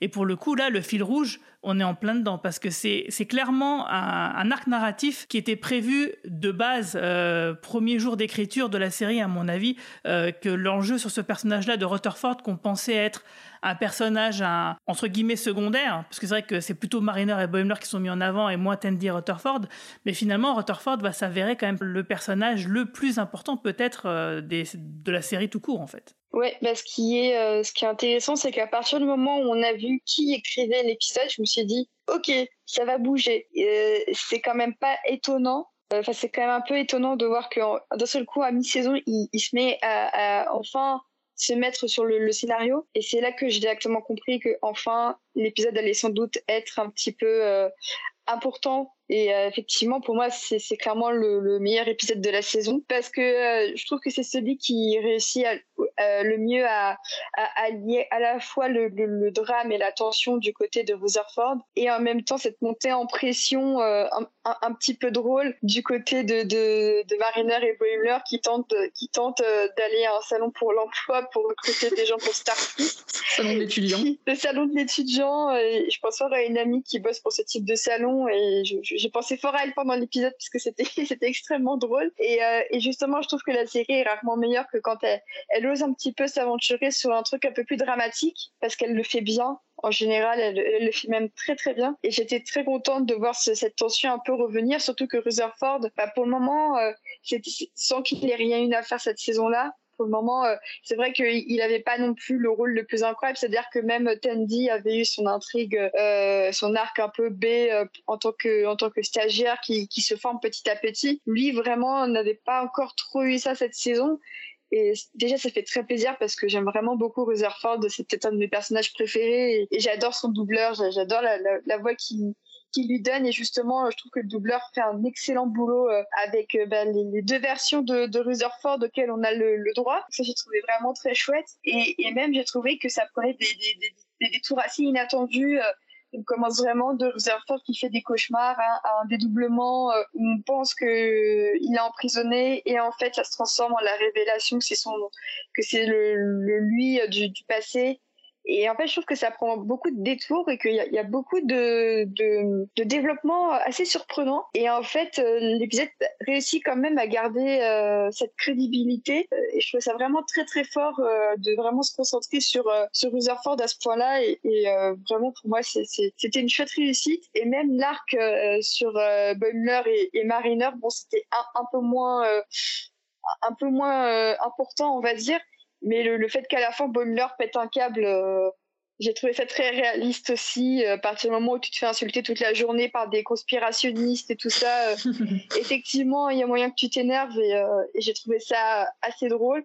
Donc euh, vraiment c'était sûrement l'épisode qu'il fallait pour vraiment donner un coup d'accélérateur à la saison et ils se sont pas loupés donc c'est plutôt chouette. Et bah moi je suis, je suis vraiment bah, je partage également ton avis hein, Océane. Euh, moi pour moi c'est le c'est l'épisode ouais je pense aussi le, le plus le plus fort de, de la saison. J'ai vraiment pour le coup là j'ai vraiment aimé beaucoup beaucoup pour des raisons différentes mais les deux les deux intrigues en fait. Bien sûr il y a l'intrigue la, plus entre guillemets importante la plus sérieuse aussi euh, avec Rutherford qui je trouvais pour le coup vraiment euh, bienvenue, euh, bien amenée puis j'apprécie aussi cette euh, cette prise de risque qui est de on est une série humoristique évidemment, mais qu'il y a, quand on y réfléchit, surtout sur la conclusion, c'est extrêmement finalement sombre. Hein. Euh, au-delà de l'aspect bien sûr mystère, euh, qui sait qui se cache derrière tout ça, l'implant de Rutherford et tout ça, donc il y a un mystère évidemment, mais il y a vraiment finalement quand on y réfléchit, euh, un certain trauma de quand même devoir euh, effacer euh, son passé, euh, sa personnalité du passé pour avancer. Et quand on y réfléchit deux secondes, c'est assez sombre comme thématique. C'est vraiment hyper sombre et, pourtant c'est presque c'est à la fois très fin en même temps c'est vraiment on te fout ça sous le nez. Mais en fait t'as pas besoin qu'on te dise ah il faut que je renonce cette fois ou quoi. En fait le scénario te t'impose ça et c'est presque un petit peu très fataliste sur la fin. Oui voilà on n'a pas trop on n'a pas trop l'habitude pour du Lower Decks que ce soit si fataliste, je... que ce soit parfois un peu réaliste et on va dire parfois un petit peu euh, cynique comme l'épisode 4 qui se termine avec, avec euh, les employés qui n'ont pas du tout euh, réussi à se détendre autrement qu'en travaillant, c'est un petit peu cynique mais on arrive quand même à te vendre ça sous un emballage un petit peu humoristique. Mais là, il n'y a rien d'humoristique dedans et, et c'est c'est digne du Pixar en fait. C'est vraiment digne d'Inside Out avec Bing Bong en fait. Mais complètement, moi j'étais. j'étais en mode quand même, euh, quand on y réfléchit deux secondes, le pauvre Rutherford, il va falloir aller en thérapie juste après parce que bah. c'est pas rien ce qui vient de lui arriver. En fait, euh, j'ai eu la. Je sais pas si c'était une bonne idée, hein. du coup j'ai regardé ça avec mon fils. Euh, il a été un peu émotionné à la fin quand même. Hein. Ça l'a un peu impressionné. Ouais, c'est pas étonnant. Après, c'est géré avec beaucoup d'humour, même dans cette, même dans l'histoire de Rutherford. Il euh, y a voilà, et, et j'ai bien aimé aussi le, le prémisse qui m'a rappelé des, des, heures un peu de, par exemple, de Next Generation. Avec, euh, ça me rappelait un petit peu au début. Euh, je vais me faire passer pour toi. Enfin, je vole ton corps techniquement, mais il oui. y a un petit côté data versus lore. Oui, complètement. Qui, oui. Voilà.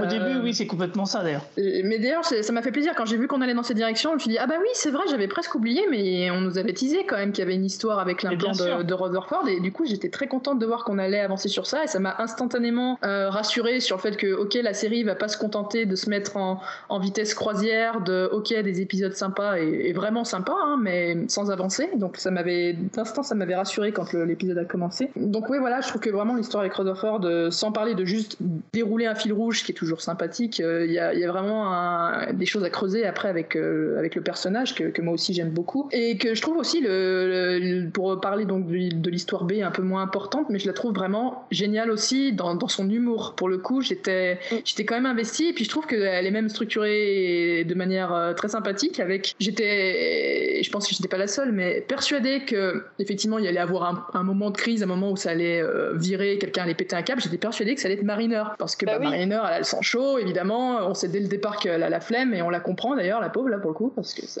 c'est quand même le public qui vient, il y a tout le monde qui vient se foutre de leur gueule, y compris les conspirationnistes, quoi. C'est quand même, c'est quand même la loose. Avec euh, une, une, une Lara Croft slash euh, Indiana Jones euh, à côté qui arrête pas de, de les embêter, euh, de remettre en question Starfleet. Mais du coup, le, le twist d'avoir Boimler qui littéralement passe en mode berserk quand on lui arrache sa, sa petite, comment son petit pin de, de, de rang de- de- d'enseigne. grade, ouais. Voilà. J'étais morte de rire. Alors, j'ai j'ai pas regardé en VF, j'ai pas eu le temps, faudrait que je le regarde en VF. Mais en fait, quand il commence à péter son câble et à dire s'il y avait pas Starfleet, vous seriez tous morts, vous m'énervez, j'en ai trop marre, euh, pour rester poli. Euh, J'étais, j'en pouvais plus, j'ai noté les répliques, genre arrêtez de piéger les gens dans des jeux, ça déjà, c'était très drôle. Le, le coup de j'ai échoué 17 fois au Kobayashi Maru, you motherfucker, j'étais là, j'en pouvais plus, j'étais vraiment. euh, Ah, et t'as celle qui dit euh, les collectionneurs allez vous faire foutre, personne collectionneur. C'est pas sain de collectionner autant. C'est pas ça. En VF, il leur dit euh, vos, vaisseaux ils puent la mort en plus. Il dit euh, collectionner ça sert trop à rien et vos vaisseaux ils puent la mort. Il y a un truc intéressant avec euh, Boimler et Mariner, c'est que c'est vraiment deux personnages qui sont à l'opposé du spectre de Starfleet, on va dire. Mariner, on l'a toujours dit, c'est une espèce de cœur que voilà impulsive, euh, elle s'en balait que du règlement, etc. Et on a Boimler qui est plus une nouvelle génération, euh, respecte le règlement, etc., etc. Et petit à petit euh, chacun sortent de leur zone de confort et se rapprochent l'un de l'autre en fait. Euh, ce qui fait qu'à un moment donné, ils vont s'équilibrer, ils vont se retrouver tous les deux au même endroit et ce sera la meilleure version d'eux-mêmes. Du coup ça les rend très complémentaires euh, en tant que personnages, mais ça réconcilie aussi complètement les deux aspects de Star Trek et, du coup je trouve que ça fonctionne vraiment du feu de dieu parce que donc du coup à chaque fois on a Boimler qui devient un peu plus intrépide et Mariner qui devient un peu plus sage à chaque fois. Donc je trouve que ça marche très très bien ces, ces espèces de cheminements croisés entre ces deux personnages et je trouve que ça s'illustre bien ici. Le fait que ce soit Boimler qui pète un câble alors qu'on attendait que ce soit Mariner, euh, je trouve que voilà ça, ça, ça le résume plutôt bien. Et dans les, dans les blagues qui ont été faites, euh, il y a bien sûr le coup des uniformes. Ça j'ai pensé à Roman Nigita, je me suis dit ça ça a dû le faire rire parce que c'est vrai. euh, en fait ils changent tout le temps les uniformes mais c'est surtout dans les séries récentes. hein. Dans les séries récentes, toutes les séries, toutes les saisons ils changent d'uniforme alors qu'avant c'était pas aussi fréquent. Mais un truc quand même qui est euh, une référence qui est importante, qui a été répétée plusieurs fois dans cet épisode, cette espèce de, de verre qui contrôle les amiraux. euh, euh, donc c'est euh, une intrigue qui est dans la nouvelle génération, dans la première saison. euh, c'est une intrigue absolument catastrophique. Donc c'était dans deux épisodes, l'âge de raison. C'était teasé dans l'âge de raison et dans un épisode qui s'appelle très subtilement conspiration. Une intrigue, un arc narratif qui était, euh, dont on a déjà parlé dans le podcast, qui devait enfin qui était teasé comme un truc super important et en fait euh, comme ils ont vu que c'était de la merde et que tout le monde euh, trouvait ça nul euh, la saison d'après on a complètement oublié on n'en a plus jamais reparlé quoi. Ça m'avait marqué ces épisodes d'ailleurs. Ah ouais. Pas forcément dans le mauvais sens, genre c'est pas mes préférés ni rien, mais euh, genre j'étais en mode ah ouais, ça va loin quand même l'aspect alien slash conspiration. euh. Ah bah là carrément. Ouais mais c'était ouais mais c'était un peu nul parce que ça ressemblait à, à trop de trucs qu'on avait déjà vus, tu vois. C'était pas très inspiré quoi. Donc du coup ils ont bien fait de d'abandonner complètement cette intrigue, mais c'est vrai que d'un autre côté, c'est quand même très étrange d'abandonner une intrigue aussi importante dans une série comme ça. On sent qu'ils qu'ils voulaient lancer quelque chose d'un peu plus. Enfin, je pense, euh, faut, faut me dire si je me trompe, mais il y avait peut-être l'idée de ah, on veut creuser peut-être les failles de Starfleet, puis après ils se sont peut-être rendus compte ah ouais, mais si on fout complètement en l'air Starfleet, on fout complètement en l'air notre univers et on, on veut pas faire ça. Donc peut-être que c'est. On ne sait pas vraiment pourquoi ils ont abandonné cette intrigue-là, mais euh, je pense que voilà, ils se sont rendus compte qu'il y a quelque chose qui fonctionnait pas là-dedans. Donc c'est marrant de, de la voir euh, agitée comme ça dans cet épisode-là par des personnages conspirationnistes en plus. Donc c'est c'est marrant parce que oui, Boimler dit ouais non non ça n'a jamais existé, et puis Mariner qui fait si si je crois que si en fait. Ça, C'était plutôt pas mal. Et il y a une ironie aussi avec le fait que finalement, bah, il y a l'histoire de Rutherford qui, s'imbrique avec ça et on se demande mais qu'est-ce que quoi? Tout à fait. Et justement, j'allais y venir. Euh, parce qu'en fait, le... quand je disais tout à l'heure que si ça se trouve, euh, cet arc narratif était prévu euh, dès l'écriture du personnage de, de Rutherford, euh, dès le début de la série, c'est que vraiment, euh, il y a eu du foreshadowing de ouf euh, dès le début. Parce que c'est vrai que d'un côté, tu peux te dire que euh, dans le final de la saison 1 de, de, euh, quand euh, l'implant est arraché, vous savez, pour faire exploser le, le- vaisseau des Pacled, parce qu'il y a le virus euh, Badger qui est dedans, etc. Donc c'est un, un concours de circonstances qui fait que son implant est arraché, alors qu'il n'aurait pas dû l'être à ce moment-là. C'est peut-être ça qui déclenche, du coup, forcément, les bugs qui, euh, qu'on voit ensuite dans la saison 2, parce qu'à un moment donné, effectivement, il aime les poires. Et alors qu'avant, il aimait pas les poires. Tendy, ça l'a fait complètement réagir dans le premier épisode de la saison 2.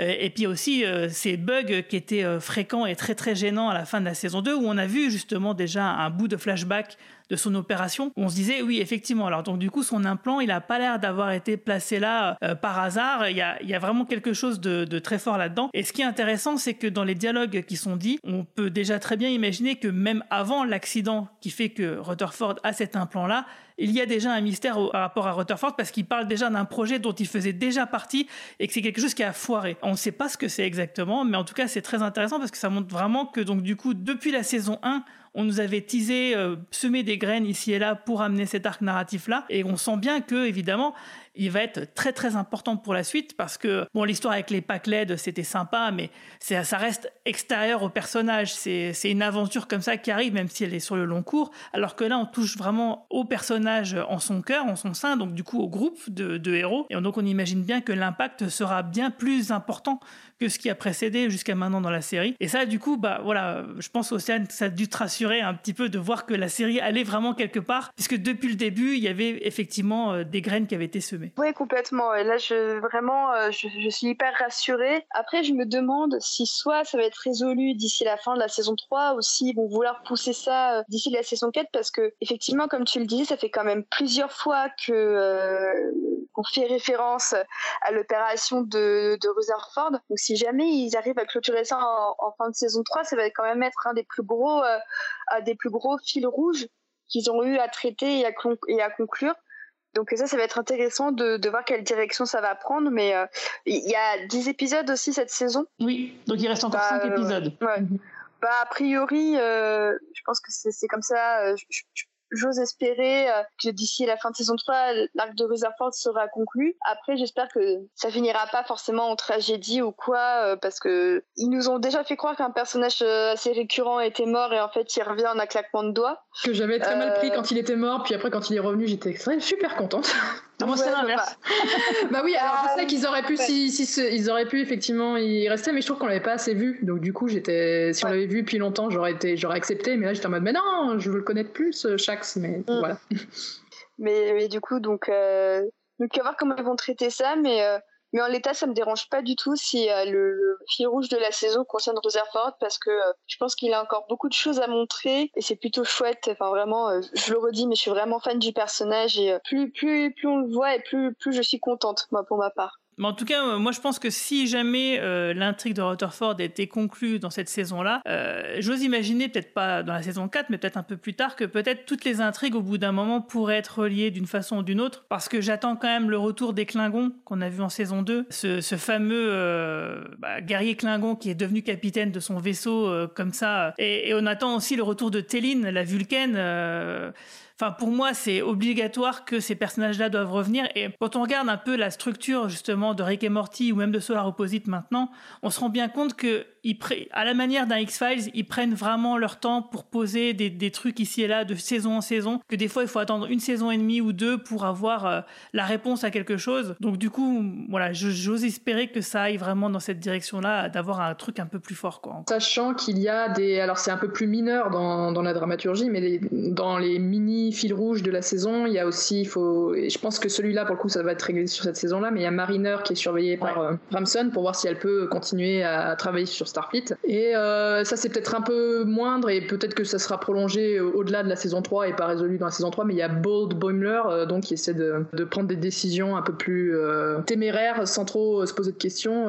Dans son développement, je sais pas s'il y aura des choses qui se feront, qui se concluront sur, sur cette saison-là ou si ça se poursuivra. Je pense que je- ils peuvent se permettre de poursuivre plus tard, au pire. Mais voilà, il va y avoir aussi l'intrigue de Mariner, je pense, à, à conclure sur. Ouais, euh, tout à fait. Bah, je pense qu'il va falloir conclure avec. Il, il va falloir que, que Mariner elle finisse par faire un, un mouvement Euh, il va falloir qu'elle finisse par euh, coucher avec quelqu'un parce que je sens beaucoup de frustration sexuelle dans ce personnage. On a l'impression qu'à la fois elle veut, elle veut coucher avec tout le monde et qu'en même temps quelque chose la retient de sauter sur tout le monde. D'ailleurs- c'est très drôle, mais à un moment donné, il va falloir que quelque chose se passe. avec Et- l'archéologue. Ben, oui, voilà, c'est ce que j'allais dire. Bah. On avait l'épisode d'avant, on avait la peur de. Enfin, l'ab- l'avant-dernier épisode avant celui-là, on avait la peur de l'engagement avec Jennifer. Là, il y a la- l'archéologue qui clairement va revenir euh, enfin, euh, plus Bah, tard sur et ça peut être Contact, intéressant. euh, ouais, ouais. Je, je pense que ça va finir par arriver parce que je trouve que ça fait quand même beaucoup de, de personnages qui, qui gravitent un petit peu autour d'elle, mec comme comme comme meuf hein, d'ailleurs.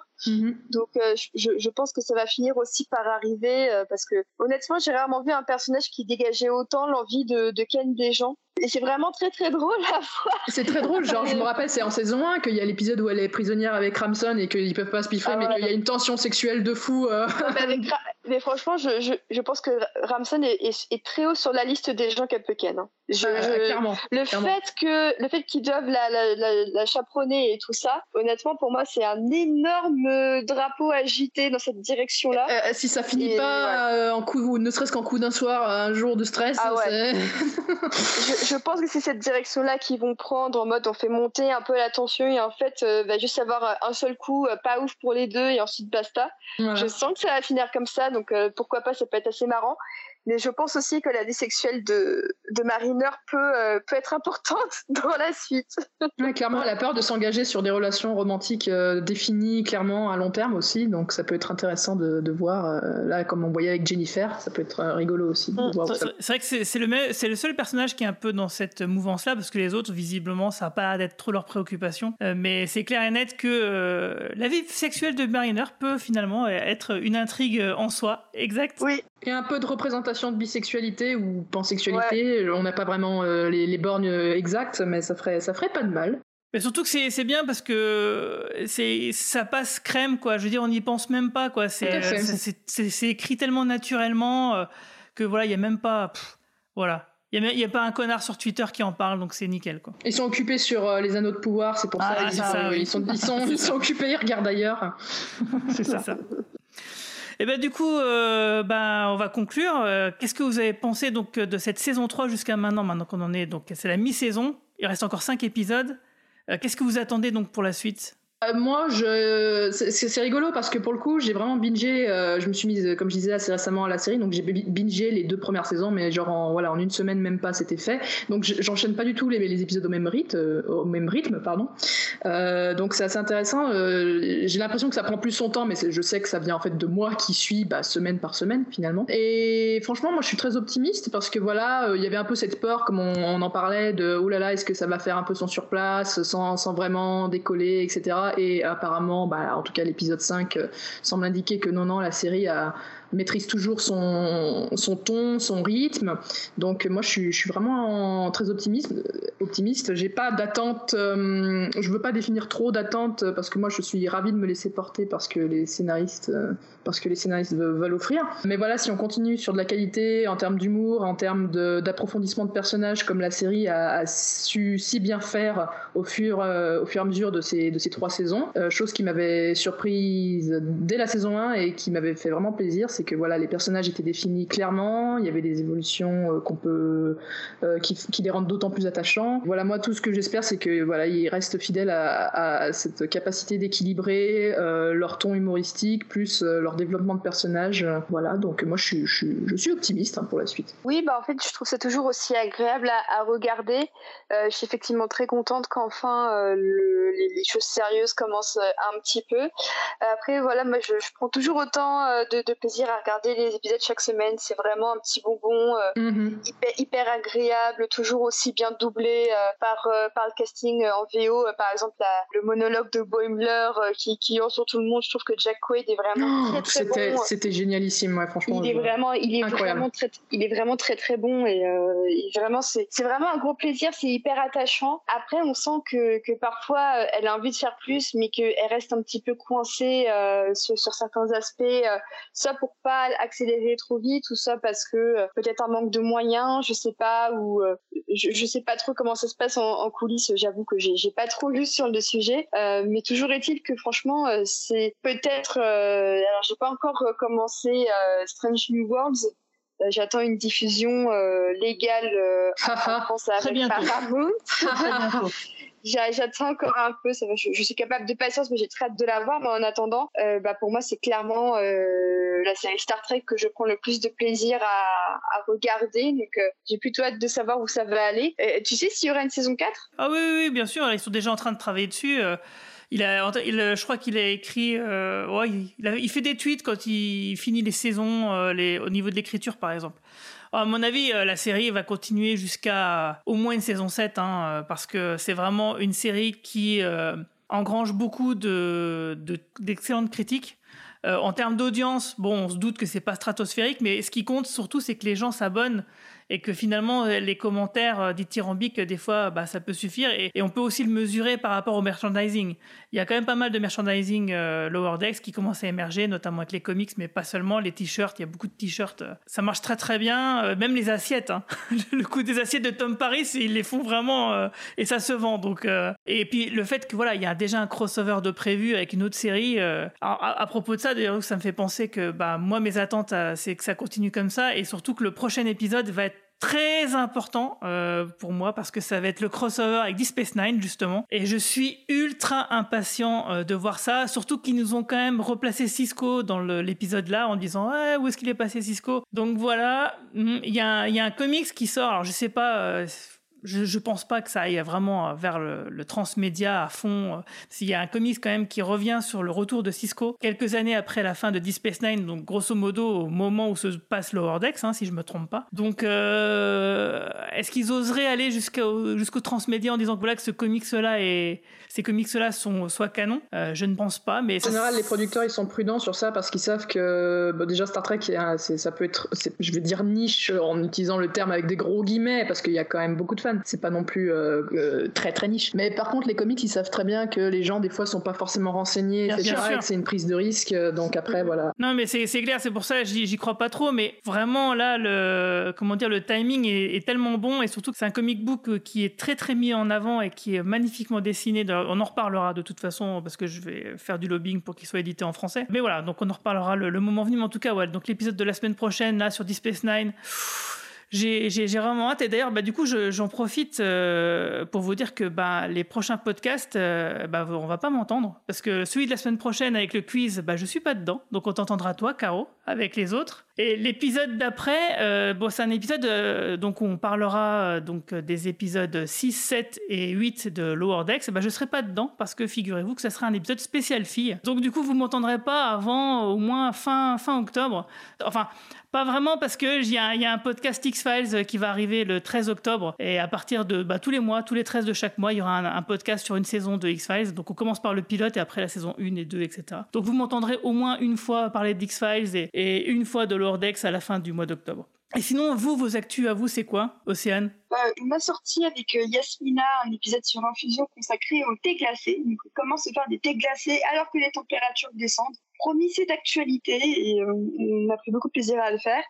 Et euh, sinon, bah, je reviens bientôt avec le Lemon Adaptation Club d'ici la fin octobre pour parler de Drive, le roman et le film de Nicolas Winding Refn. Euh, et puis, bah, c'est déjà pas mal. Ah, trop cool. Bah, D'ailleurs, ça me fait penser à une anecdote qui m'est arrivée dans un restaurant chinois. J'avais demandé un iced tea et le gars, il s'est pointé avec un thé et des glaçons. Donc un, thé chaud, tout à fait normal, et des glaçons. techniquement, ça rentre dans la définition.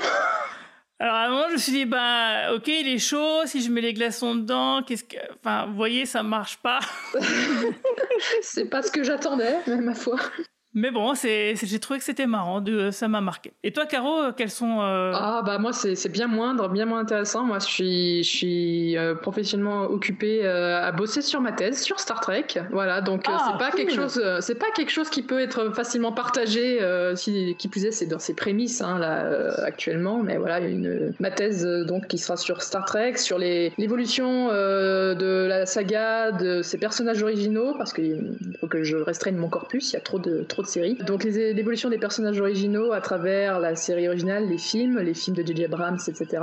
Et euh, donc le mythe de la frontière américaine, euh, dans le sens euh, l'Ouest américain et toute l'iconographie euh, que- qui est empruntée et transposée à l'espace dans Star Trek. Voilà, voilà. Donc peut-être que je tweeterai dessus pour dire à quel point ça avance lentement. Bah, en tout cas, tu reviendras nous en parler le moment venu, parce que ça, ça m'intéresse. Avec grand plaisir et avec joie. Et bien en tout cas, bah, merci à toutes les deux d'être venues parler de Star Trek avec moi. Je vous souhaite à toutes et tous une longue vie et plein de prospérité. Merci euh, de nous avoir accueillis. Merci de l'invitation.